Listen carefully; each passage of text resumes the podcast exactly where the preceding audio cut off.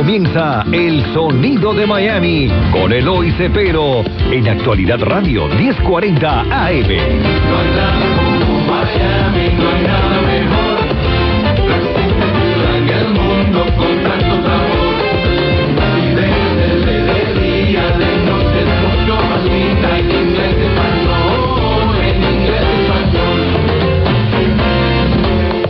Buenas tardes, estimados radioyentes. Bienvenidos una vez más a este su programa, El Sonido de Miami, que hacemos aquí en Actualidad 1040 todos los fines de semana, sábado a las 7 de la noche y el domingo a las 12 y a las 8 de la noche, para tratar de traer esta música que se empezó a tocar aquí en Miami en los años 60 con la Avenida de los Refugiados y que después se desarrolló en todos los otros de América Latina que han venido y se han contribuido a este sonido.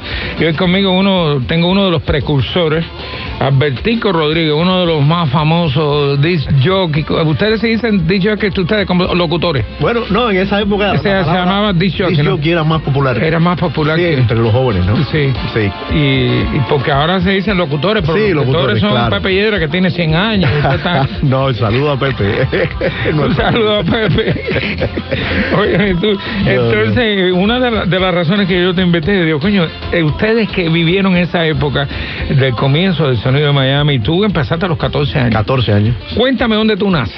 Tú eres cubano para empezar. ¿verdad? Cubano. Bueno, primeramente darte las gracias no, por no, traerme no. a tu programa, que soy fanático. Y de verdad que de bueno. tu programa siempre lo escucho, no me lo- porque uno aprende siempre. Sí. Contigo aquí. tú- Bueno, tú es que está- estamos haciendo la historia esta Claro, tú. claro. Y lo que yo no sepa, a veces lo oigo aquí. Oye, mira eso. Entonces Sí, uno puede. tú no sabías eso. Claro. Pues nada, eh, Eloy, nací en, en Ciego de Ávila, Camagüey. Cuba. Sí. Y estaban ellas. Sí, tú no. sé. Hoy en día es una de las más grandes de Cuba. Sí, yo no he regresado nunca más. No, pero, yo sé. Pero mm, llegamos acá en el año 69, yo tenía nueve años. 69. Acá a Miami.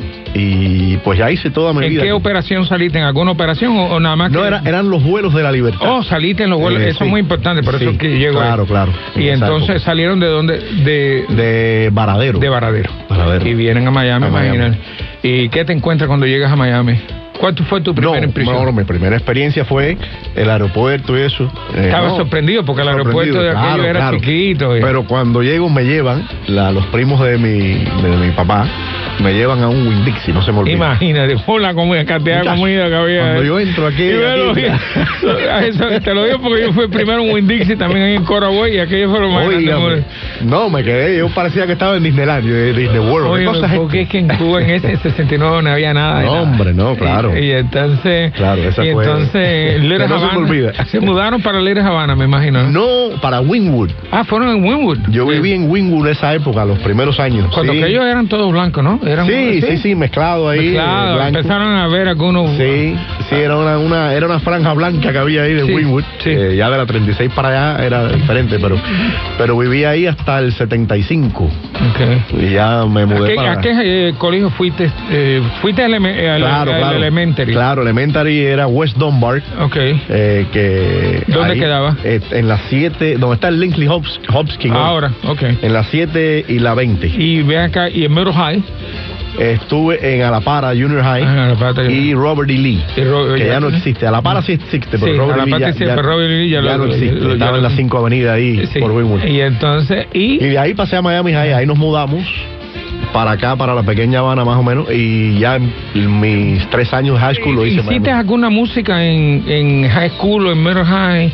Como las hijas mías que estudiaron flauta y Mm. No, tocaron en los tres. no es que siempre me gustó eh, la locución. La locución. Entonces mi- mis padres me regalaron una grabadora a los 12 años. ¿Y tú edad. mismo te grababas? Yo me grababa, grababa de la radio o la canción y hablaba yo arriba de la y ahí fue que yo solo, yo solo fui eh, practicando, Practicando para ser el locutor escuchando por ejemplo Pedro de Paul, que Imagínate, ya estaba en esa época. un- Saludo a Pedrito. Pedrito. Tengo que traerlo aquí un día porque Sí, es otro personaje. sí, sí, Pedro, Pedro es muy bueno y tiene una trayectoria increíble. Bueno, oye, hemos, hemos terminado este segmento. Vámonos ahora con una primera cancioncita que me trajiste aquí porque él hizo la selección. Viva la buena vida de Willy Chirino. Bueno, esa canción eh, fue del primer disco de Willie, One Man Alone. One Man Alone. One Man Alone, que hizo, no el primero, Sí, Pero- fue el primero. Bueno, el primero, pero ya la había grabado, que te Ah, había una en sorpresita. single, le había grabado en single, pero el primer long play. el primer long play. Ese sí. Eh, esa canción fue la primera, aun- aunque ahí está otro tema muy famoso de él.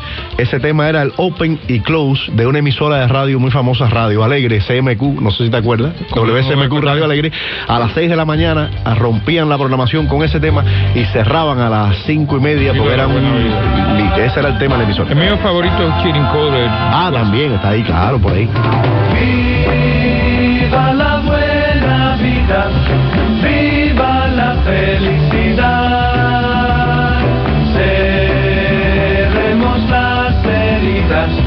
y otro gallo cantará.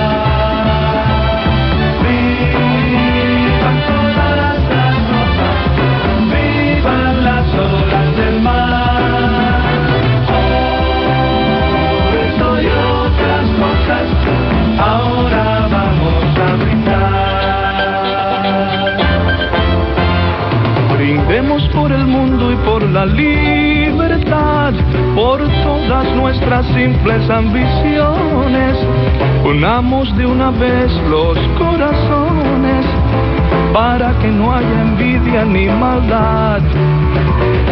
Para vivir feliz hay que saber amar, y así poder cambiar nuestro destino. Pues para el caminante no hay camino, sino Él mismo hace su sino al caminar.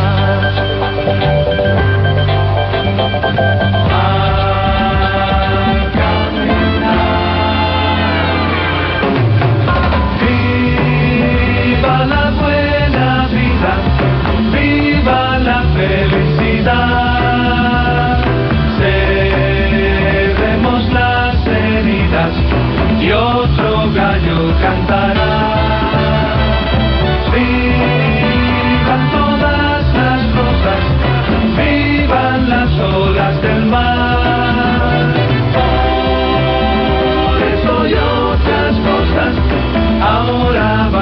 A brindar.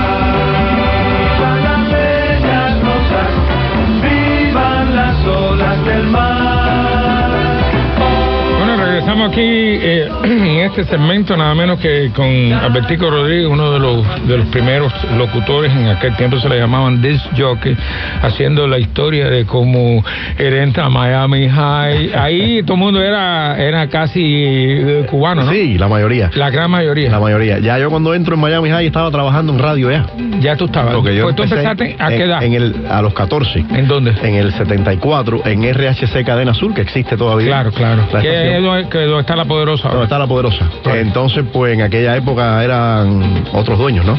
Eh, y ahí estaba un programa de la juventud que lo conducía Enriquito de la Maza. Tremendo personaje. Mi gran Enrique. amigo, que en paz descanse. Sí, sí, murió, pero Sí. era tremendo personaje. Y entonces, pues yo lo llamo un día, como ya yo estaba en esta onda que me gustaba, y le dije, oye, mira, yo me llamo Alberto y quiero pasar por allá, me gusta la radio. Yo lo llamé sin conocerlo.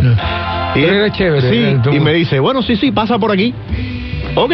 Al día siguiente voy y para ver y, y entonces pues me quedé ahí, me hice amigo de él y no ganaba nada, obviamente. Y tú lo ayudabas. Le ayudaba Claro. al teléfono, en los controles y demás, y fui aprendiendo. Esa fue mi primera experiencia. Ya, qué bueno. Sí. No, y eres, fue uno de los primeros también. Ese fue el original del sonido que, bueno, no, el del sonido que de más adelante ya Super el sonido, Q. de- el sonido de Super Q. Super Q, porque él fue el que en el show de él, en el año ya 74, él tocaba bilingüe, inglés y en español. Ya. Tocaba Casey and the Sunshine Band y te tocaba el Gran Combo, te tocaba Willy Chirino y te tocaba Cool and the Gang. Era un, De Un mix. era un mix. Sí. Sí. ¿Y, y en, en qué estación era eso? RHC Cadena Azul. En esa época. En esa época. So, eso vino antes que Super Q. Claro, 74, estamos Sí, era hablando. un programa que ustedes le llamaban de la juventud, ¿no? Sí, Él le llamaba de, el show programa de juventud. se llamaba y era El show de ese era ese formato era inglés y en español Wow. y dedications mandaban cartas en esa época Y las no había- no pidiendo. había celulares Eh. entonces eh, cartas oye f- from fulanito tu menganito I love you I do love you esto ¿Cuál, es tu primer trabajo full time que te dicen, tú quieres venir de disc jockey? ya fue año y medio después dos años en la fabulosa en el 76 En el 76. Ahí trabajaste con Nelson Ortiz. Con Nelson Horta. Ya te lo reporta. Está gordísimo, ahora pesa como 700 libras, no, pero sigue chico, buena gente. No, sigue de buena gente. Sí, 700 no, pero 600 sí. no.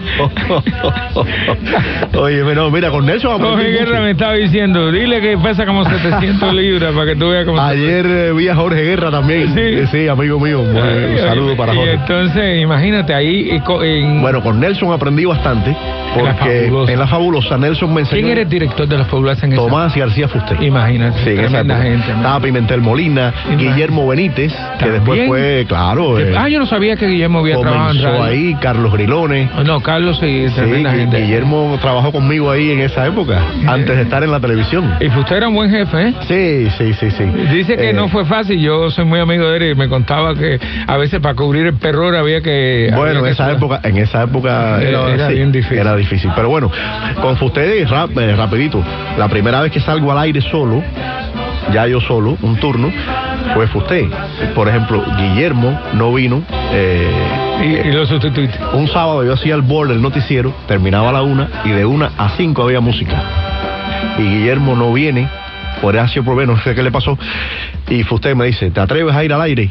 Digo, sí. Ay, por favor. Dice, mira, no hables mucho para que no te equivoques. Dale. Y lo hice. Y esa grabación la tengo por casa, Y creo. le guardó y, y le gustó a él, ¿no? Sí, claro. Entonces ya me quedé ahí cubriendo eso. Cada vez que alguien Claro, claro, lo- claro. Nunca me dieron un turno estelar porque era- eran... Pero no importa, el problema Claro. es estar en el aire. Yo tenía 16 años en esa época, entonces imagínate. Pero ahí aprendí mucho con Nelson Horta producción, lo que Sí, sí. la parte de la producción, Nelson hacía producción, aprendí mucho con él. Bueno, oye, me hemos llegado a este el final de este segmento. Ahora vámonos con oh, la canción de que yo creo que es una de las más lindas que, que era escrito Soy, que Claro, es la claro, favorita de mi, claro. mi esposa, escrita y cantada por Willy Chirino. Soy la más pequeña aldea en un distante lugar. Soy el ruido y la marea del inmenso mar. No soy cadenas ni rejas, soy azúcar y soy sal. Si me quieres o me dejas, me da igual. Soy un poco vagabundo, lo mismo vengo que voy. Viajo solo por el mundo y feliz estoy. Amo al sol que se levanta, la fragancia de una flor. Y me gusta cómo canta el ruiseñor. Soy como la brisa que siempre deprisa no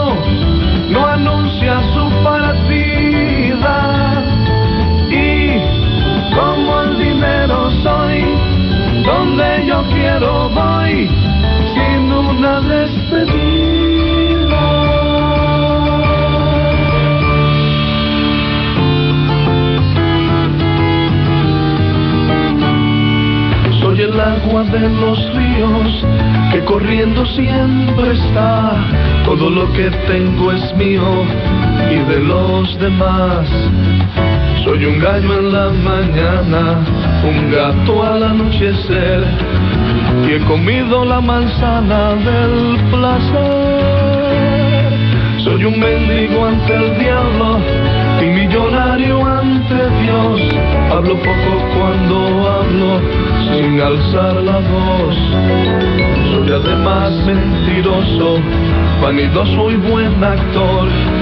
Y quisiera ser dichoso en el amor. Soy como la brisa que siempre deprisa no, no anuncia su partida. Y como el dinero soy, donde yo quiero voy, sin una despedida. Soy como la brisa que siempre deprisa no, no anuncia su Escuchas el sonido de Miami con Eloy Cepero.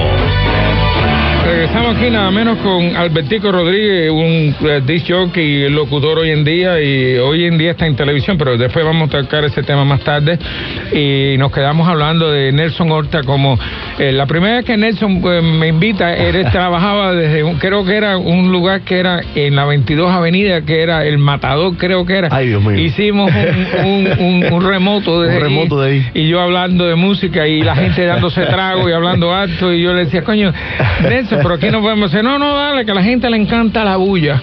Y, y- y- y ahí de hoy en día somos muy buenos Sí, amigos, sí, tú sabes. No, yo aprendí mucho con él, la verdad. Mucho, sí, sí. Eh, La edad, la edad, la claro, él me dobla la edad a mí, seguro. Más sabe el diablo por viejo que por diablo, déjame decirte, esa es la verdad.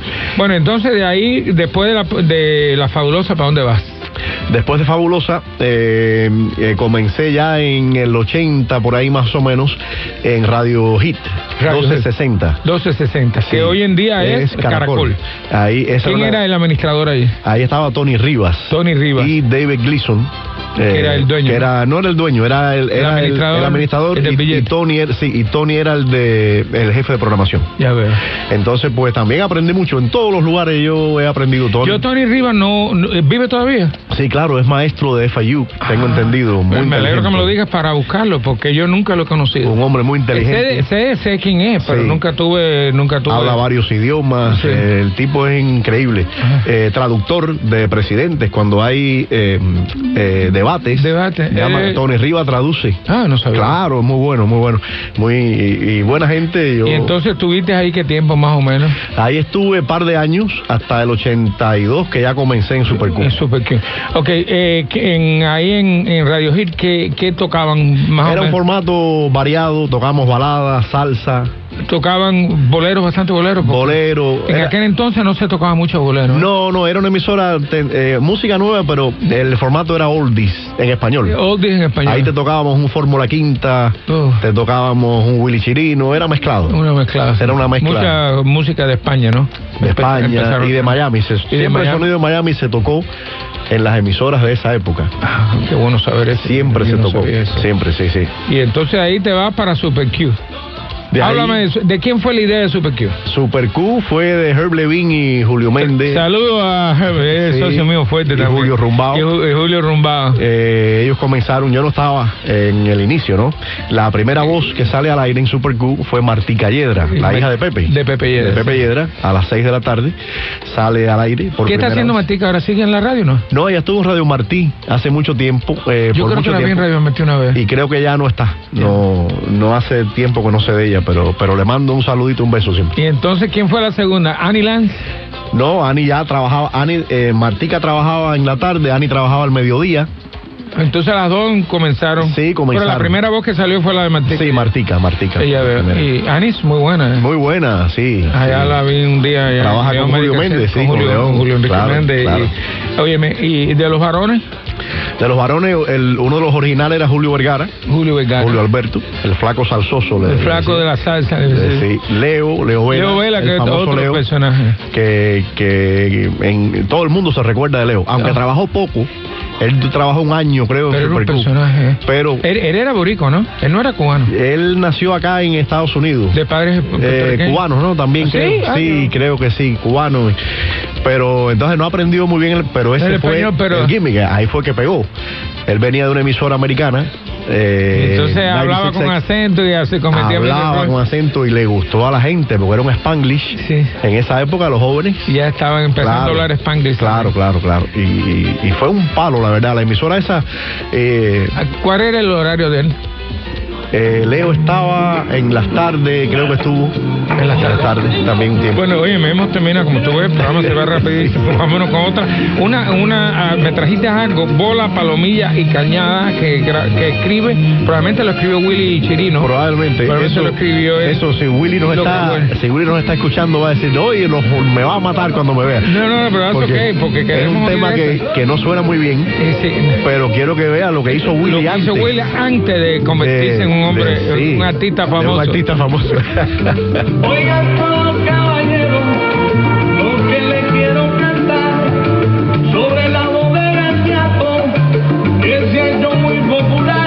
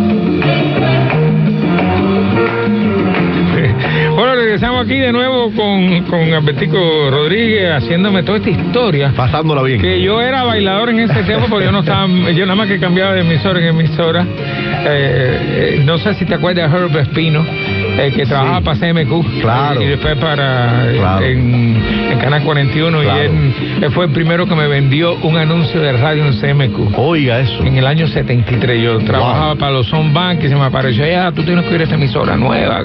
Y ahí fue que ahí empiezo yo a oír las, las canciones Claro. de los muchachos jóvenes. Jóvenes de esa que yo era un, era un pavito. Como Bueno, ahí estaba. Ajá. volviendo atrás, ahí estaba Tony Rivas, Pedro de Paul, en esa, En esa- en ese forma, en esa época en CMQ, eh, Roberto Suárez, Roberto Suárez, Ro- Ro- no, no, eh, Suárez, Roberto Ro- Suárez y Roberto Rodríguez, Y Ro- Tejera, Ro- que está, Roberto Rodríguez eh, también trabajó ahí una, un tiempo Sí. de, de DJ, sí, de- Pero lo- Roberto se certificó y ahora es un analista. sí, ahora se, se nos escapó de las manos.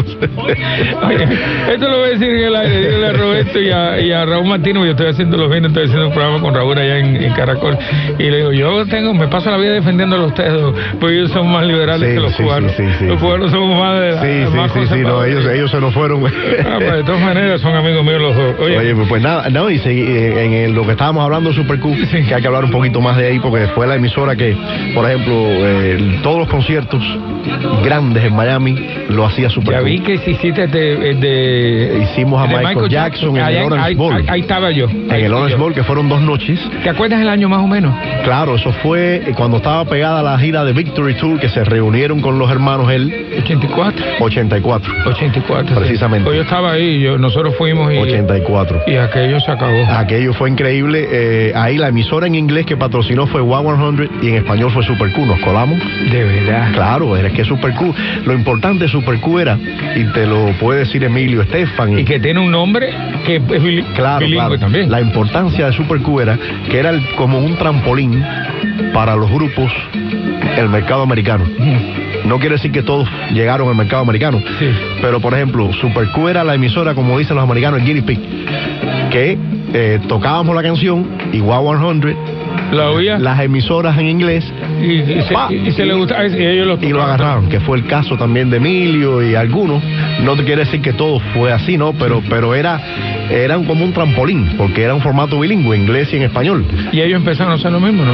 No, no, no. eh, ellos eran en inglés. inglés. Pero la- las canciones en inglés que tocábamos nosotros, Ellos lo tocaban también. ellos decían, coño, si, si, si, Si esta gente lo toca, tiene que estar buena. si está buena, y ya veían que estaba subiendo. ¿Nunca tocaron algo en español? Que tú, No, en español no. La que se aventuró en eso fue Power 96, Power que 96. tocaba en mezclas, en mixes, el africano, ese tipo de cosas, en merengue, le hacían un remix. Eh, fue la que se aventuró y, y le funcionó, ¿no? Sí, le funcionó. Sí. Oye, otro de, los de los grandes que, conciertos que ustedes patrocinaron, que te acuerdes. Bueno, grande, grande. Pues bueno, ustedes ustedes cubrían bu- a, a Celia Cruz cuando venía aquí. Claro, sí. Pero esa era era era, era WQA, no era Super No, Q, no, Super Q. WQA al principio, pero yo te. Vamos, hay, hay que hacer otro programa de las cosas en vivo que tengo yo, con Celia Cruz. Porque yo era presidente de los Latin Beats y nosotros trajimos a Celia Cruz por 15 años consecutivos. claro. Aquello se llenaba. Claro. Pero tú sabes lo que lo hacíamos. Ellos venían, ella venía para, para la calle 8 el sábado yo lo- hacía lo- la fiesta el viernes para Claro, cogerla a ella claro. el viernes. Bueno, eh, cuando hacíamos eso, ella tocaba en un club que era Casanova el viernes y nosotros la transmitíamos en vivo de ahí. Y yo tengo todas esas No, grabaciones. yo sé, yo sé, me estaba, estaba leyendo el resumen. Claro. Casanova ahí eh, bastante oscurito, ¿eh? No, eso era un tiro allí. Eso era en Jayalía. Ay, no, ay. En Jayalía. Sí, eso era. Ayalía Doral. Bueno, Eh, rapidito, concierto grande, que fue también rapidito, se lo, se lo sacamos de la manga a la FM 92, que era la competencia en esa época de nosotros, a Betty Pino, que en paz Ay, descanse, se- se la nuestra amiga. Julio Iglesias estaba ya inmenso, era un monstruo en el mercado, y se presentó en el Orange Bowl. Y ese concierto Lo presentamos nosotros. Y Betty puso el grito. Yo creo que estuve en ese también. Sí. Bueno, oye, vámonos con otra canción ahora. Del conjunto universal, imagínate eh, que se sepa. Esa canción, de verdad que sonó Sí, aquí. que se sepa, eso fue uno de los Jaime más García, grandes el director éxitos. del sí. Universal, que ya falleció, pero tremenda. Ed Igual, el cantante. Ed que- igual que todavía está bien. Yo a los dos le di la medalla en la Sí, Universidad de Miami. sí, muy bueno.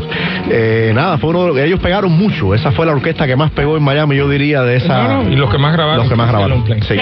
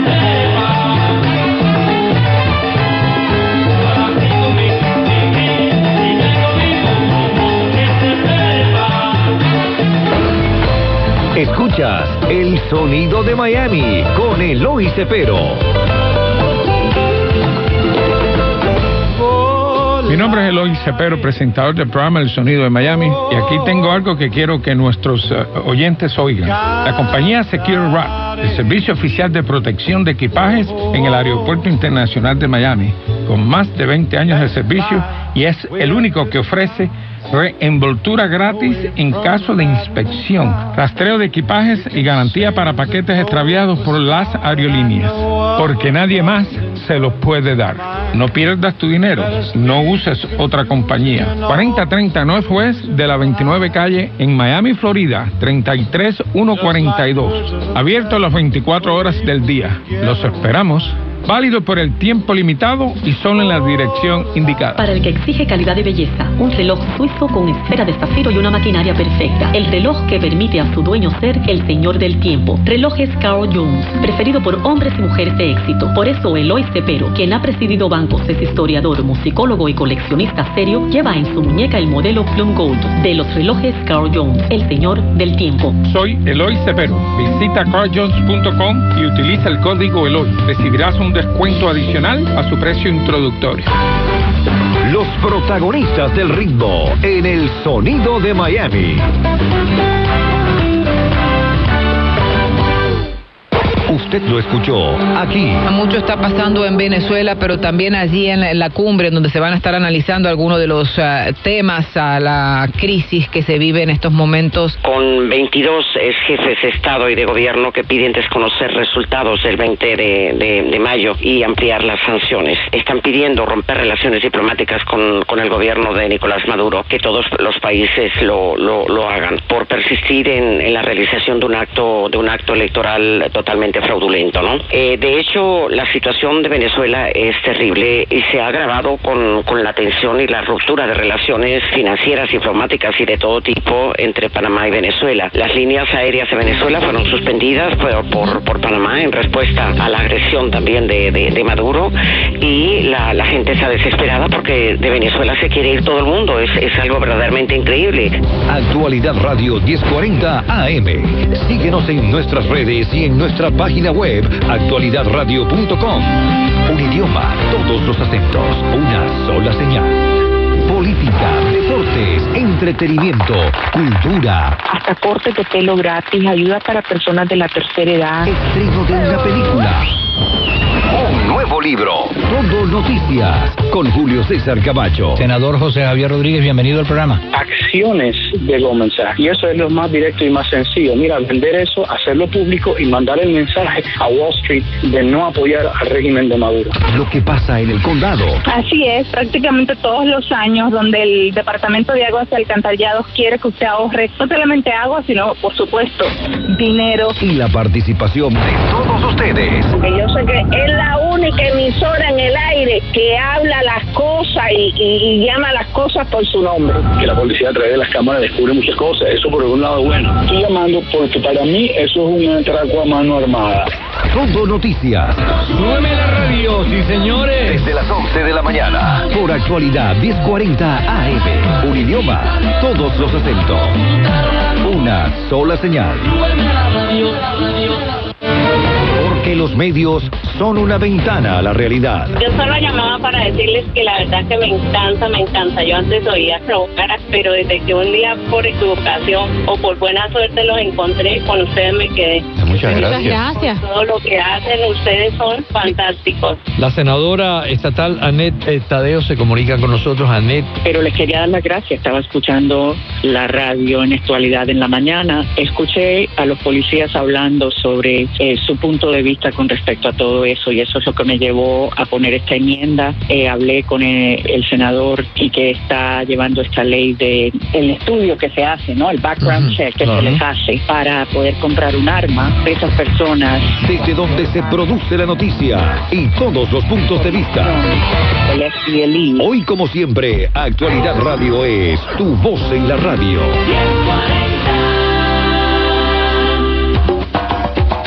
Porque no hay nada como Miami.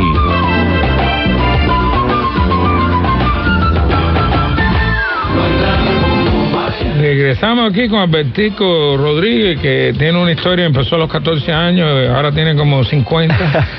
Oye, gracias. Tiene- ahorita tiene nieto acá, pero todavía No, tengo nietos ya. Ya tiene Ya, nietos. claro, tengo tres nietos. Pero no tiene pelo, no hemos quedado ahorita No, es que eso se usa ahora. Sí, es- eso sí verdad. Dicen que los hombres que están pues, son más viriles. Claro. Me dicen las mujeres cuando yo camino por la calle 8 y cuando voy a Versalles.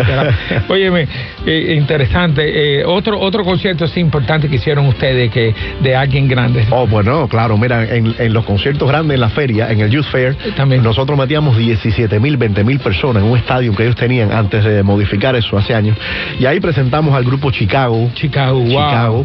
Presentamos a... ¿A los Commodores? A los Commodores no, en No, esa época no. yo- Presentamos a... Con los Clares, eh, yo los vi a ellos en los Clares una Sí, vez. pero no, Pero no por Super ustedes. Q, no por nosotros. Presentamos ahí a José José. Imagínate. Eh, presentamos al Gran Combo de Puerto Rico, eh, que eso era increíble cada vez que se presentaban. Esa gente como... No, no, gustaban en Oye, yo, Miami. yo los vi en el Day Country por primera vez y la gente salieron a los pasillos a bailar. No, esa agrupación, tú sabes que Álvarez Guedes fue el que inició. Eh, Bueno, es que le puso el nombre, porque ellos el se llamaban el, combo de Puerto Rico. No, y eh, Guillermo le dijo, coño, pero eso es cualquier combo, el gran combo de No, no, Puerto él le puso el Gran Combo. El gran combo Ellos y lo eran- grabó. y La lo- prim- y la lo grabó primera por primera Gema, vez, con. Gema. Records, sí. Óyeme, y entonces, imagínate. Y eh, sí, ahí grandes conciertos de Madonna. Madonna. La famosa Madonna. ¿Dónde eh, le hicieron? En Casanova. ¿De cuando verdad? no era nadie todavía. De verdad. Ella vino, tenía un disco ya Ah, mira sonando. tú esto, por eso este programa Claro. es importante. Yo no sabía Sí. que Madonna había Y eso, cantado claro. en Casanova. Cuando no era grande. Claro. Todavía. No, no, no, claro, estaba Claro. empezando. Eh, tenía un disco que se lo Vivía en sonaba. Nueva York, ¿no? Sí, en Nueva York. Y entonces, Ya, eh, ya se le estaba sonando una cancioncita. ¿Te la acuerdas la canción? Everybody, sí. Everybody. Everybody. Y entonces ustedes la traen aquí. La y- traen Y, lo- y- los cubanazos se volvieron locos ahí Y en fue lo- loca desde joven. Ahí se quitó la, la, blusa, blusa. y se quedó más o menos. Aquello fue un escándalo, sí.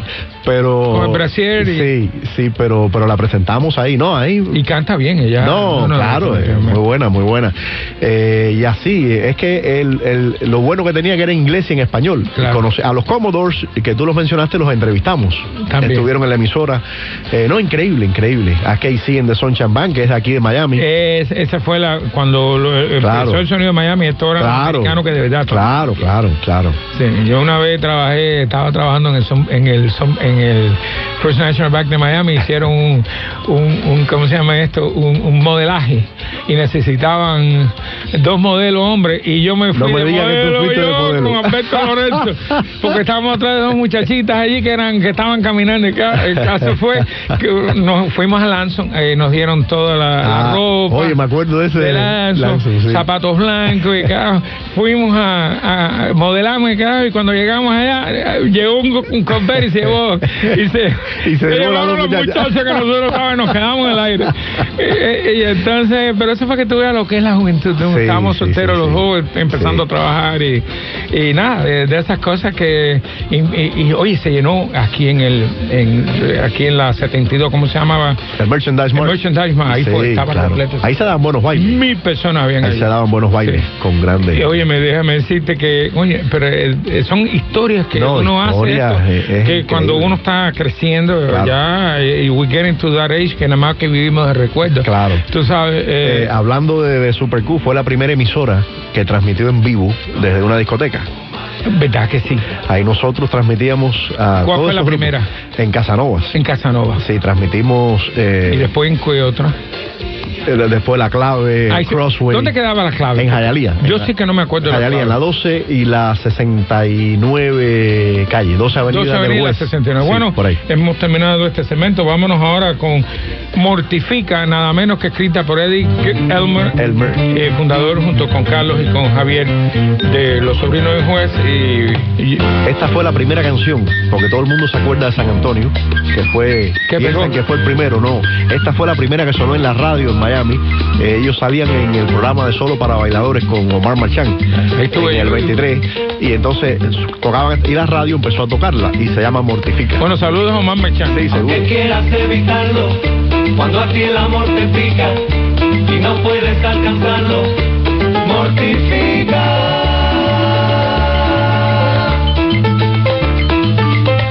Contemplas todas las cosas y todo es color de rosa y de pronto se complica. Mortifica.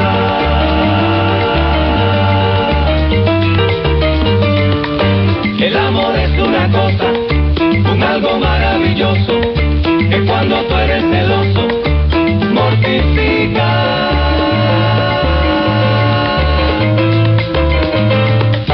Pero si sientes por dentro el corazón te palpita y no encuentras quien te quiera, mortifica.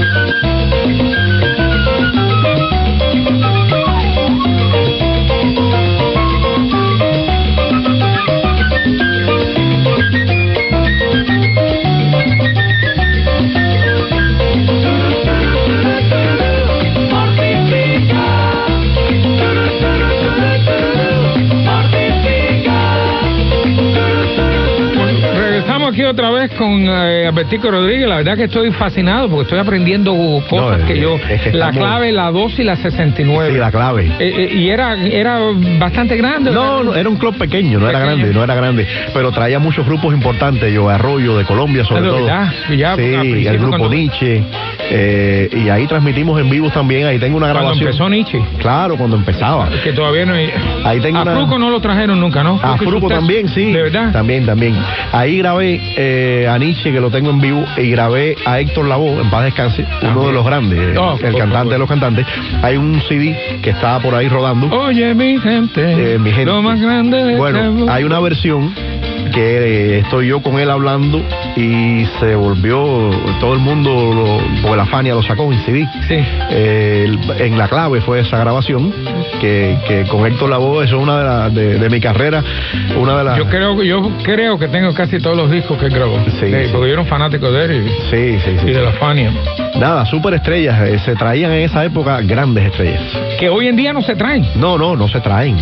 Me acuerdo, eh, no, te- no sé si te acuerdas el Westbrook Country Club. Claro, como no. Después se convirtió en el Club de las Club Américas. de las Américas. Ahí vi yo por primera a Willy, a, a Johnny Pacheco. Mira, Que, que cambió de formato de charanga a, a- sonido matancérico. de tipo Sonora Matancera. Sí. Tú sabes que no se le da el crédito a Johnny Pacheco, pero el que mantuvo la música cubana Oh, sí, viva claro.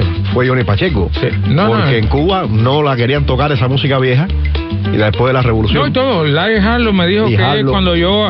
eh, la, la persona que más ha influenciado la música en Nueva York fue Arsenio Rodríguez. Sí, claro, vino en el 53, claro, Y. Larry me dijo: Este hombre cambió la música, la manera de Sí. tocar en la entrevista que le hice Sí, yo en, claro, en la universidad. Me dijo: Ese hombre cambió la.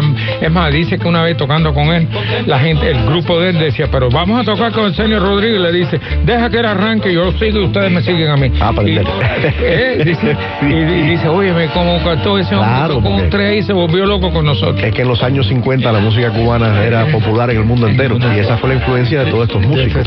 No, él me dijo que estuvo en La Habana. Eh, Sí, él estudió en La Habana, claro. Sí, y, Larry, Larry Sí. me dijo, muchacho, yo estuve allá. En la Universidad de La Habana. Sí, oyendo toda la música y todo.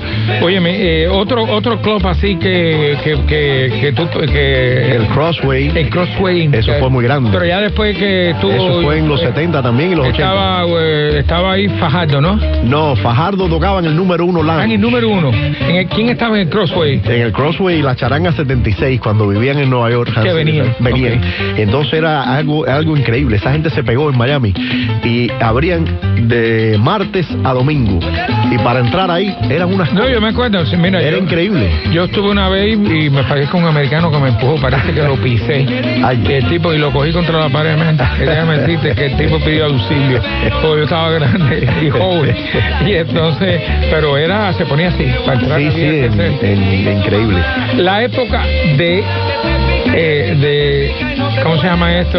Eh, que estaba en la 27 Avenida. El Don, Quijote. Don ¿Tú Quijote. viviste esa época? Claro, también ahí. Pero estabas de- ya de, de Sí, ya yo trabajaba en la radio, en la fabulosa. Eso fue 76 más o menos. Sí. 75. My Other Place, My Other Place también. Honey for the Bear. Honey for the Bears. Wow. Eh, es que hay tanta. En, estaba Faces in the Grove. Yo, déjame decirte que yo hice una vez una recopilación y habían casi 80 clubs Claro. que tocaban aquí en Miami. Claro, claro. Bueno, oye, me- vámonos con otra que me has traído aquí, nada menos que de eh, Glorioso San Antonio, que eso fue lo Ese que fue el hit grande de- fue grande de Carlos de Oliva y ahí es claro. donde él se liga a, a Jackson. bueno, el hit grande no, uno de los hits, porque Oh, sí, sí. pelotero la bola, él ha pegado mucho. sí. Claro. Johnson King me dijo, cuando yo vi ese me volví loco. Yo, ¿quién serán esa gente tocando?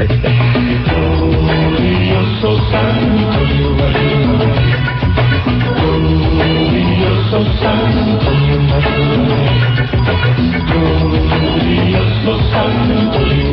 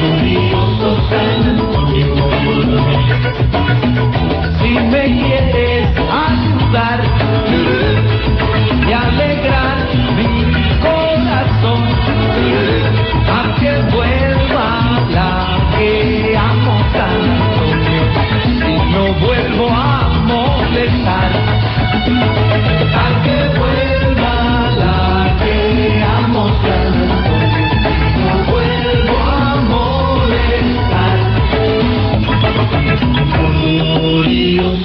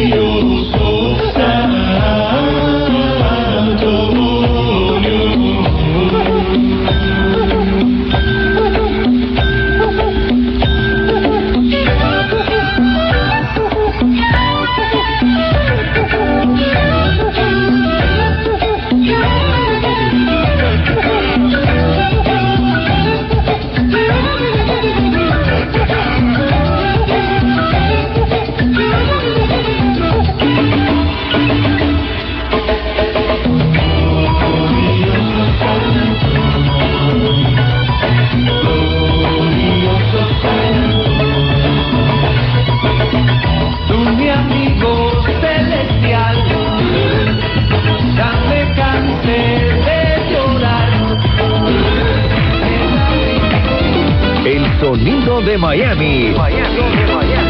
Con Eloy Cepero. Bueno, regresamos aquí con Albertico Rodríguez haciendo haciendo historia. Es que, de- es que fuera del aire nosotros no, no, conversamos. no, no, haciendo no, historia. estamos hablando del rinconcito que llegaba ahí y tropezaba con todas las mesas. Ahí- De lo oscuro que estaba ese lugar allí. Ah, en, en ese club creo que no sé si era el mismo, le cambiaron el nombre después, se llamó Alcatraz, un tiempecito. Es posible. Que parecía una cárcel. Y era oscuro también. Yo, yo me acuerdo ver ese, pero nunca estuve cuando estaba acá atrás. Sí, sí, sí, Eh, sí. El único lugar más oscuro que fue en Santo Domingo, allá, cuando estuve ahí en Santo Domingo, que ahí no sabía nada, tenía una velita chiquitica. Oye, y, y- y la gente iban allí a, a enamorar a, a- a los dates, óyeme. Eh, y entonces, eh, mencióname otro de esos clubes así que, que fueron bien famosos aquí. El International El- fue el famoso en Hialeah, el el Mystique, oh, My ¿cómo se lo va a olvidar el Mystique? Que fue Em, la gente se quedaba nada más que ahí con, sí, en el... en el Hilton primero, después pasó al Ramada. Ah, sí, la gente Eh, nada más para poder ir a bailar en Mystic. Sí, no, eso fue una, una época muy buena y una de las discotecas que de más la- larga duración. No, y más grande también, muy grande, elegante también. Muy elegante. Ese Como Hilton. iban las muchachitas vestidas todas, Sí. perfumadas, eh, los, los- los colores más, más trombólicos que No, había en los de labios. eh. Oye, discotecas, había muchas discotecas. Sí. Pero los bailes, ¿qué me dices de los, Los bailes? bailes, los bailes. que habían sábado por sábado, era toda la semana. Bueno, va- ahora va- vamos a hablar de los. de ¿Cuál fue más que más te acuerdas? Desde Hialeah hasta que amanezca el día. En- en- el Salón Sofía. En el sofá de Sofía. En- Sofía. Frente a. a el. Electrician. El eh, Electrician Hall. eh, el PBA. El PBA. Es que Los eran Shriners. Los Shriners. Wow. Es que habían tantos salones que se daban baile y eso era increíble. Por ejemplo, estaba la Universal tocando un sábado y te traían al gran combo de fuera a otro baile y los dos se llenaban. La no había competencia. competencia. Es que en la Eh, bueno, es que habían muy pocas orquestas también. Bueno, pero, pero hoy en día tú das un baile y no se llena ni uno. Bueno, yo no sé si tú sabías que Don Grau, que era el dueño de Centro Español. de Centro Español, Sí. era el que contraba, él administraba, él tenía contratado al conjunto universitario y a los siempre. jóvenes de hierro, Y los jóvenes de hierro, el año claro, entero. el año entero. Entonces me dice Eddie Servigón de la Broadway, nosotros llegamos aquí pensando que no íbamos a comer el mundo No. y se comieron a nosotros, nadie nos daba trabajo aquí. No, es que y ellos- tuvieron que regresar a Nueva Es York. que esa combinación fue muy grande, esa agrupación, esas No, agrupaciones. No, era un, binomio, que eh, claro, Y después viene Eduardo Aguirre con Aguirre, la típica y se une con, con la. Universal, No, Impacto, Impacto. Hicieron el binomio para Sí. compartir contra ellos dos. Claro. Pero déjame decirte, era bien difícil tocar aquí porque había ya. Claro. eh, los lugares estaban bien. Ah, Ya que mencionaste a Eduardo Aguirre, no lo traje porque no lo, lo tengo, pero no lo encontré en casa. La primera versión de Brujería, la canción famosa Sí, del sí, Gran claro. Combo, la hizo Eduardo Aguirre con la típica tropical. Sí, en, la grabó en Los Ángeles, que es de Guiro Borrego, el compositor ya murió, un buen amigo mío. Eh, la primera grabación la hizo Aguirre con la típica tropical en el año 72, por ahí creo que fue. En, en- de, de brujería. Brujería, sí. En, en, en, estilo charanga. Sí, estilo charanga. Bueno, porque él estaba en Los Ángeles, vino claro, después vino para acá. Sí, sí, claro. Pero no pegó mucho la que No, pegó acá fue la él, él- me confesó a mí que no fue fácil tampoco entrar aquí. No, claro, estaba- claro. Pero entonces hacen el binomio con, con Impacto, que Impacto sonaba tan bien. No, muy buena. Buena. Es que había muy buenas Y tenía. Monchi de cantante, que Monchi. era eh, la muchachita, se volvían locos. Sí, y cantaba muy bien. No, no, Monchi era, y además Sí. tenía una personalidad que... y Entonces, imagínate que nosotros, yo estaba, cuando aquello estaba soltero, tú sabes, no me perdía una fiesta, ni un baile. Bueno, a mí no me dejaban entrar a esos lugares. Esto yo lo conozco de oído. De verdad. No, no, en, en algunos no, porque era muy. Yo tenía. Pero empecé- te dejaban entrar, ¿no? Había, Sí, había no, no. unos pesados. Miren, en Mystic eran bastante fuertes. Sí, no, no, ya en Mystic ya yo era mayor de edad, pero en, en los bailes te dejaban entrar, ahí no había problema ninguno. Sí, Eh, ya en los bailes no tenías claro, problema, no con tal de vender el ticket. Sí. Bueno, ahora vamos con otra otra de las canciones que pegó aquí, el nada menos que el bilingüe de Germán Claro, que le eh, escribió y, y- y Armando, Armandito que, que- Am- que- que la Armando era un personaje. un también. personaje, sí. Saludos a Armando y, y a Germán, que todavía tengo entendido que trabaja en la corte aquí en Miami. Ellos, ellos pegaron, ese fue el hit grande de ellos. De Magna. El de- La madre decía, yo quiero una niña, el padre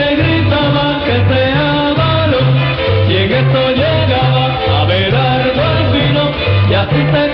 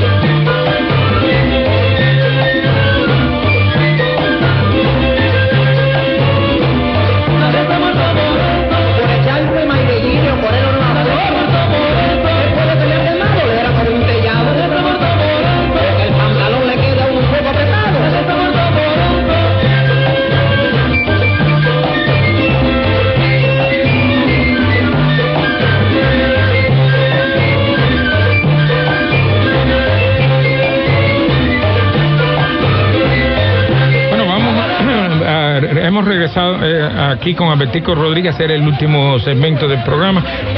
Va- dime cronológicamente las estaciones que tú trabajaste para que la gente tenga una idea lo que es saber, saber trabajar. Bueno, voy para allá. A ver, esto es de la memoria. De memoria. Eh, 74 RHC Cadena Azul con Riquito de la Maza.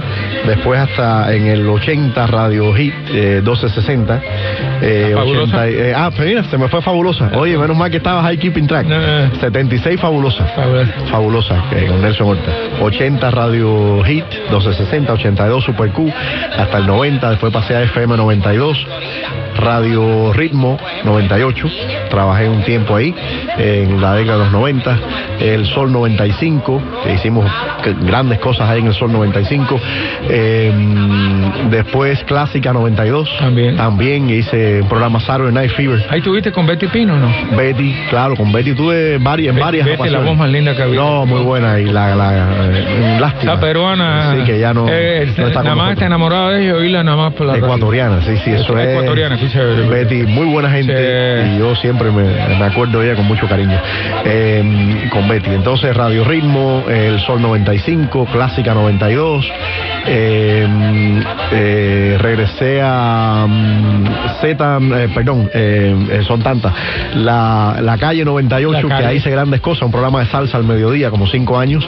Mm, regresé a Clásica 92 después y le cambiamos el nombre, estando yo allí a Z92, a Z92 y, y de ahí, a- eso fue ya en el 2014, más o menos hasta la fecha, estoy haciendo mi programa de Vamos a hablar del programa. Está muy bueno el programa ese tuyo, ¿eh? Sí, se me ocurrió hacerlo de comida. Eh, la gente pero dice, pero, pero no, la gente le es música. encanta, no, pero, oye, Claro. pero visitas y a la gente eh, Claro, les claro, encanta también que tú vayas. Entonces, pues estoy yendo a los restaurantes. ¿Estás yendo eh, a, a- algunos restaurantes americanos o no? Sí, de- de- estoy yendo. Porque yo sé que yo he visto algunos que. Mayormente los latinos. Los latinos. Que son los que acá, ¿no? Y que Pero, español. Claro. Pero y así, me ha ido muy bien, gracias a Tú Dios. trabajaste aquí también. Y aquí, eh, hace mm, como un par de años, en la FM, la FM, Éxito sí. 100. Oye, deberías regresar un día, hay que hablar aquí con Serena Verde. Claro, no, muy bueno. aquí, tú No, eres- y- aquí- Además, la, la gente te conoce, aquí tú eres amigo de Alejandro, que Alejandro es Alejandro. aquí. No, soy amigo de todo el mundo. La verdad que aquí me trataron. Pero oye, Alejandro es bueno lo que hace. A, a veces me saca cada puro que eso es. Oye, y, no, aquí muy bueno. Me trataron no, no, como un rey. la ahí, vaya, sí. y no, y el staff. Y Sí, todo, que todo el mundo, la verdad que- Agustín Acosta y gente. Agustín, oye, mira, que- Agustín es de Supercu también. Sí, verdad que sí. que- bueno, ya lo mencionamos. ¿Qué tú, ¿Qué tú ves en el futuro para la música Miami? Todo el mundo quiere venir a cantar aquí, a vivir aquí. Sí, lo que pasa es que es muy difícil ya, porque Ya es muy la, difícil. la radio ha dado un cambio.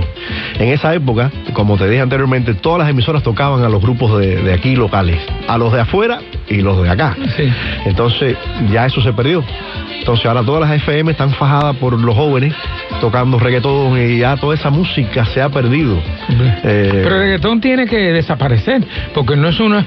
Por ahora no ha desaparecido, pero No. bueno, como me lo dijo Cachá una vez, esa música desaparece, acuérdate de lo que Sí, claro, pero es que imagínate, no, que- mi- mientras le sigan dando, eh, eh, no, no desaparece. Sí, sí, porque no, no Y no es que sea mala, toda la música es buena, pero, pero, Pero no es le, pero no le dan break a otras cosas que hay. Mira, tú traes un, a un baladista, a un Ricardo Montanera, a la ruina, y te lo llena, y no lo tocan en la radio. Y no te lo tocan en la radio. Entonces tú dices, Cualquier baladista que tú traigas te lo llenan en la y el gran combo viene y te llena un, los salse- entonces está el, el público está ahí que quiere oír esa música pero no, no Bueno. Bertico, oye, un millón de gracias. Ha sido un placer Gracias. hacer este programa contigo porque tú eres uno de los precursores de, de este Sonido de Miami, que es el nombre del programa. Y gracias, Alejandro, en los controles. Gracias. Que yo nunca lo menciono porque siempre me coge, me coge última hora. Y es muy bueno. Y, y gracias. Y que, bueno, eh, ya tú sabes, espero que todo el mundo nos oiga los fines de Yo semana espero. que estamos. No, yo siempre te. Por lo menos un oyente lo tienes, que soy yo. Y quiero darte las gracias por haberme invitado y que se repita, se repita No, la, no. la visita porque la, Ahora- la ahora pasé de maravilla. hasta, hasta, hasta mayo, pero No, después más adelante lo podemos Es que se quedaron tantas cosas fuera. Claro, otro día Porque- hacemos otro. Claro, claro, claro. Bueno, ahora vámonos con la última canción aquí. Oye, nada menos que de Ah, nuestro amigo Gustavo, Gustavo Rojas. Rojas y escrito por René fue la- Eso fue la, eso en el año 80, eso pegó. eso 83 fue. 83, La, la versión pero lo original. graba en el 80. Sí, pero fue que sacaron el disco. Eh, y fue la versión original. Después hicieron muchas versiones. Claro. Que, pero esta fue la original. Pues saludos a Gustavo, que Gustavito, siempre, sí. siempre.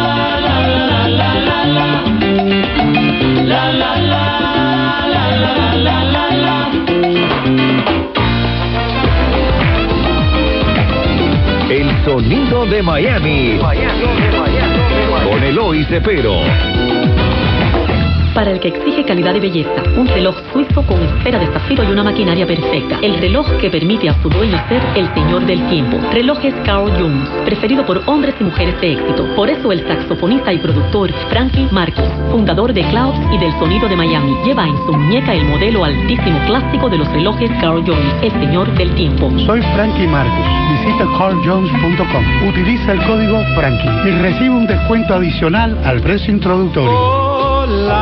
Mi nombre es Eloy Cepero, presentador del programa El Sonido de Miami, y aquí tengo algo que quiero que nuestros eh, oyentes oigan. La compañía Secure Wrap, el servicio oficial de protección de equipajes en el Aeropuerto Internacional de Miami, con más de 20 años de servicio y es el único que ofrece reenvoltura gratis en caso de inspección, rastreo de equipajes y garantía para paquetes extraviados por las aerolíneas, porque nadie más se los puede dar. No pierdas tu dinero, no uses otra compañía. 4030 Northwest de la 29 calle en Miami, Florida, 33142. Abierto las 24 horas del día. Los esperamos. Válido por el tiempo limitado y solo en la dirección indicada. La música, las voces que han hecho historia y sus protagonistas. El sonido de Miami. La vida está llena de momentos especiales que no querrás perderte ni un solo detalle. Es por eso que debes examinarte la vista al menos una vez al año. En Helios Optical cuentas con los mejores doctores licenciados en la Florida y con la más avanzada tecnología óptica desde tan solo 39 dólares. En Helios Optical cuidamos tu vista y te daremos la mejor solución para que no tengas que perderte otro instante de tu vida. No todas las ópticas son iguales. Helios Optical. Ven y verás. Estamos en el 2320 West Flagler, 305-649-4011.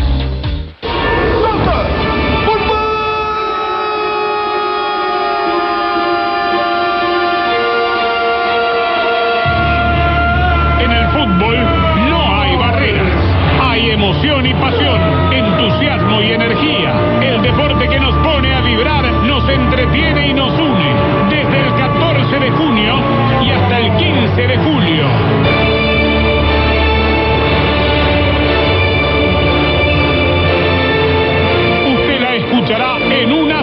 Señal. Actualidad Radio 1040 AM, la radio del Mundial Rusia 2018. Vive fútbol, siente fútbol.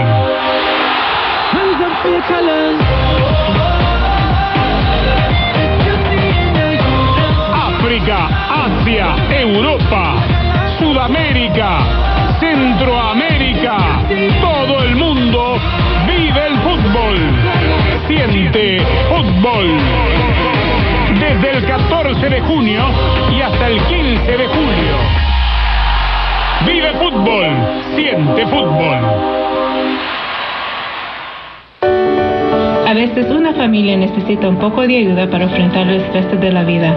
Usted puede ayudar a que los niños tengan una buena infancia feliz y saludable de manera muy sencilla. Su contribución para que los niños tengan una buena infancia puede ser tan fácil como ser un buen vecino. Para obtener más información visite preventchildabusefl.org. Este mensaje es patrocinado por el Answer Prevention Fund of Florida, la Florida Association of Broadcasters y esta estación de radio. Un espacio para la noticia al empezar el día. Tribunal Supremo de Justicia de Venezuela rechazó- Noticias un montón en el día de hoy, así que vamos a ir. Y se abre la cordillera, apenas entra Colombia desde Ecuador. Tiene análisis y variedad de opiniones. Mira, ellos lo que dicen es que hay un empate técnico. La mesa de la Unidad Democrática eh, está pasando por una crisis. Ellos no vinieron a hablar con nosotros, que qué es lo que queríamos nosotros en las leyes. O sea, por pasar un barco crean un congestionamiento de cientos de vehículos. Y tiene alegría y diversión. Carolina. Pero esta es la del norte. Son su familia en las mañanas. Buenos días, María Fernanda, Roberto y Juan Camilo. Quiero comenzar por decirte que arregles la cámara porque te tienen el rostro cubierto. Atrás de la nariz está roja.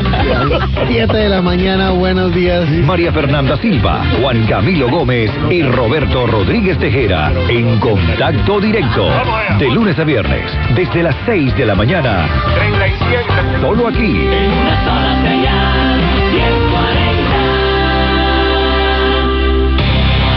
This is WURN 1040 AM, Miami, Florida, covering the Florida Keys to the Palm Beaches. Actualidad Radio, un idioma, todos los acentos, una sola señal. Una emisora de Actualidad Media Group. Bienvenidos al programa del Venezuelan Business Club en la radio. Les habla Nelson Ramírez. Eh, esta semana va a ser una semana muy especial para el, para el BBC porque tenemos nuestro desayuno este próximo jueves eh, y lo vamos a hospedar. Nuestro anfitrión va a ser eh, Laserland. Y la razón por la que elegimos Laserland es primero porque nos brindaron el apoyo y eso lo apreciamos en cada evento del Venezuelan Business Club. Es importante porque los miembros pues así se caracterizan y, y- y esa es la razón por la cual esta organización pues tiene tanto tiempo eh, contando con el apoyo de la gente que nos rodea y segundo porque Laserland eh, accedió a darnos una perspectiva de cómo funciona ese negocio y cómo ha sido desde el principio eh, lo que hoy podemos considerar un caso de éxito. Elizabeth estuvo aquí hace muchos años explicándonos desde el principio cómo empezó todo y ahora la tenemos de nuevo, así que bienvenida Elizabeth Núñez al programa del Venezuelan Business Club. Nelson, muchísimas gracias por la oportunidad.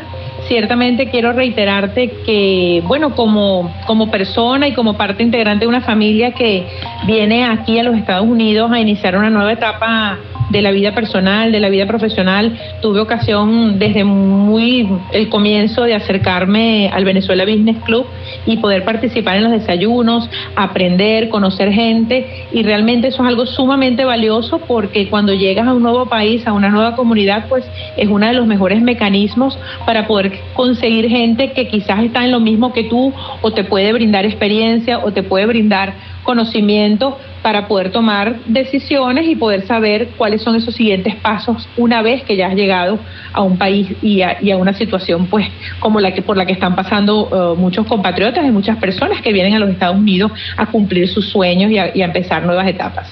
Sí, señor, y, la verdad que en, tu caso, pues yo creo que podríamos buscar aquellos que están suscritos a BBC Radio, podrían ir en el tiempo a buscar atrás esta entrevista, eh, porque hace rato que hablamos y hablamos de Laserland y, y, estuvimos por allá, y a mí me complace muchísimo que ahora podemos llamar a Laserland un caso de éxito y que podemos echar el cuento a la gente, diga, bueno, ¿qué pasó aquí? ¿Cómo lo hicimos? ¿Cómo funciona esto? Eh, ¿Cuáles fueron la, las vicisitudes que pasamos para llegar aquí? Eh, y como decías tú, pues para que la gente pueda tomarse las decisiones y aprender un poco de cómo evitar, pues no, si se puede evitar algunos errores eh, eh, a la hora de, iniciar un emprendimiento.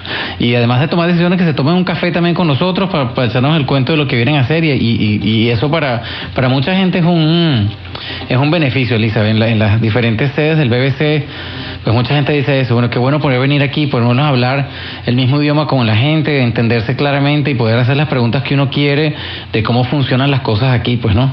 Eh, Así es. Y gracias a Dios tenemos, eh, eh, hoy en día ya tenemos esa plataforma que nos permite hacer eso, hacer levantar dos, tres llamadas y buscar conectar a la gente, hacer preguntas, mira, ¿qué se hace aquí? ¿Qué se hace en este caso? Y poder ayudar.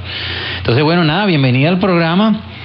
Eh, para aquellos que eh, pues no, nos están sintonizando, el, el, desayuno del BBC va a ser en Laserland y vamos a una parte, eh, el objetivo del desayuno es responder a, a las encuestas, porque el, nosotros enviamos una encuesta, Elizabeth, y la gente nos estaba pidiendo que por favor nos tratáramos de conectar más a los miembros entre sí y en las disciplinas que tienen, que realmente quieren ya aprender realmente de cómo están las cosas, cómo funcionan. O sea, ese grupo de gente eh, en el cual quizás tú estabas incluida cuando llegaron, ya tiene pues otras, ya está pidiendo otras cosas, ya está pidiendo es ahora, bueno, ya yo estoy establecido, ponme en contacto con gente que realmente me va a ayudar a, a conectarme más y a seguir creciendo, pues, ¿no? Claro. Eh, y, esa es parte del objetivo del desayuno. Tenemos invitado a Pablo Pérez Barreiro, quien el año pasado nos ayudó con una dinámica de networking eh, para que la gente pues le saque provecho a estos eventos, porque como todo el mundo sabe, eh, y lo hemos tratado de recalcar muchísimo aquí, pues en estos eventos uno tiene la oportunidad de hablar con gente que, que luego para contactarlos, si, si no fuese porque están ahí, a veces es muy difícil, pues, ¿no? Eh, quitarle el tiempo a alguien, quitarle cinco minutos, hablar de lo que están haciendo, hablar de lo que uno está haciendo y tratar de ahí de crear una nueva relación que en algún momento pues nos lleve a una oportunidad de trabajo, una oportunidad de negocio. Eh, y, mucha gente pues va a veces al desayuno con la expectativa de, de, hacer algo rápido y de ver si funciona la cosa rápidamente. Y, y no es así pues ¿no? No, no no funciona así. La gente tiene que como en todas partes uno se tiene que posicionar te tienen que conocer tienes que buscar un poco más qué es lo que hay hasta que tú llegues a ese momento que te dé una oportunidad. Pero bueno vamos a hablar de cómo se hacen todas esas cosas y eh, pues te agradecemos mucho que nos hayas recibido en Laserland eh, para, para que sea la sede de este desayuno y que nos abras las puertas para entender un poco más de cómo funciona Laserland como negocio. Así que bueno, con esas te dejo los micrófonos abiertos para que nos eches el cuento.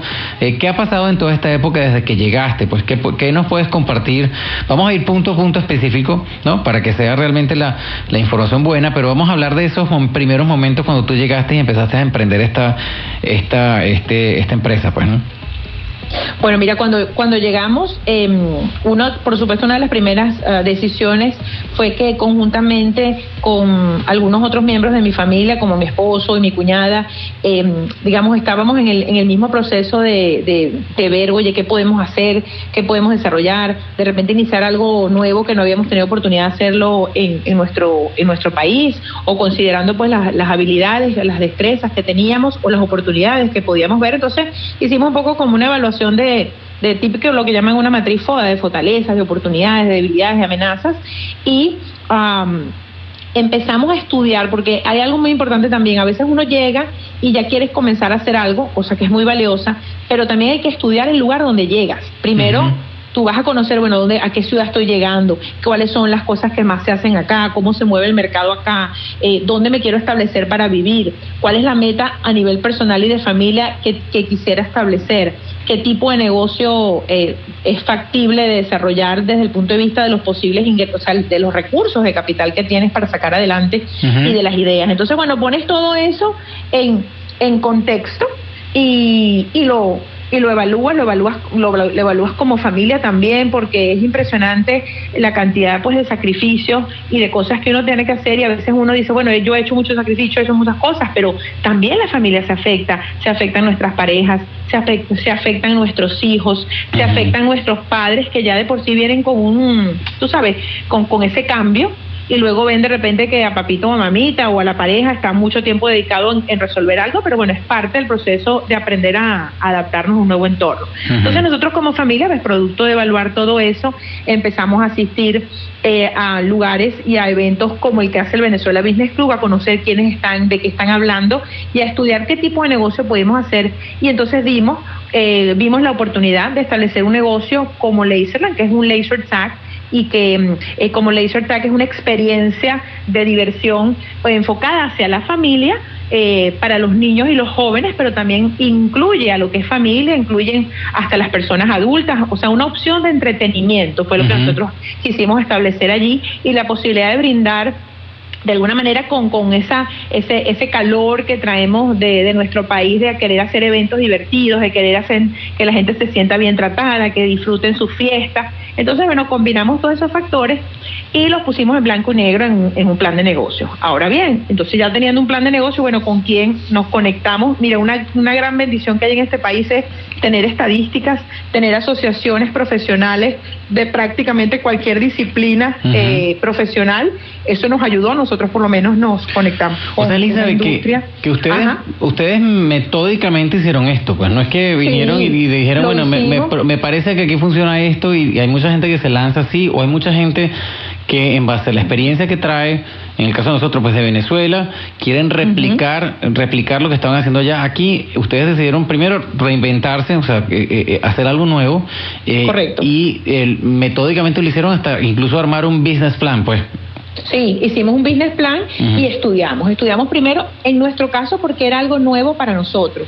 Y mm, en la familia evaluamos, bueno, tú eres mm, más conocedor del tema de marketing y de publicidad, tú la parte de tecnología, tú la parte de procesos, o sea, como viendo qué fortalezas había. Y bueno, en función a las fortalezas que teníamos, ver qué podíamos hacer. Y lo que no conociéramos, empezar a preguntar con quién lo hacemos. Entonces, eh, bueno, cuando tomamos la decisión ya de hacer el negocio, otro aspecto súper importante fue ver bueno, con qué contamos. Claro. Porque aun cuando tú puedes traer experiencia y todo del país de donde viene, la- las maneras de hacer las cosas aquí en los Estados Unidos eh, tiene su propia manera de hacerlas.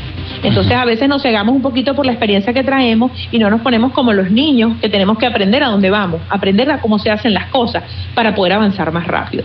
Total que bueno, cuando le pusimos números y vimos de lo que el proyecto que se trataba, eh, también hay un, un, un aprendizaje importante, porque bueno, en nuestro caso en particular requeríamos conseguir un local, teníamos que acomodar un local, rentar un local, y cuando aquí bu- buscas de hablar y de acondicionar una locación, eso es un mundo particular. Entonces, eh, todas las personas que me lo han preguntado, yo siempre he recomendado, mira, estudia bien.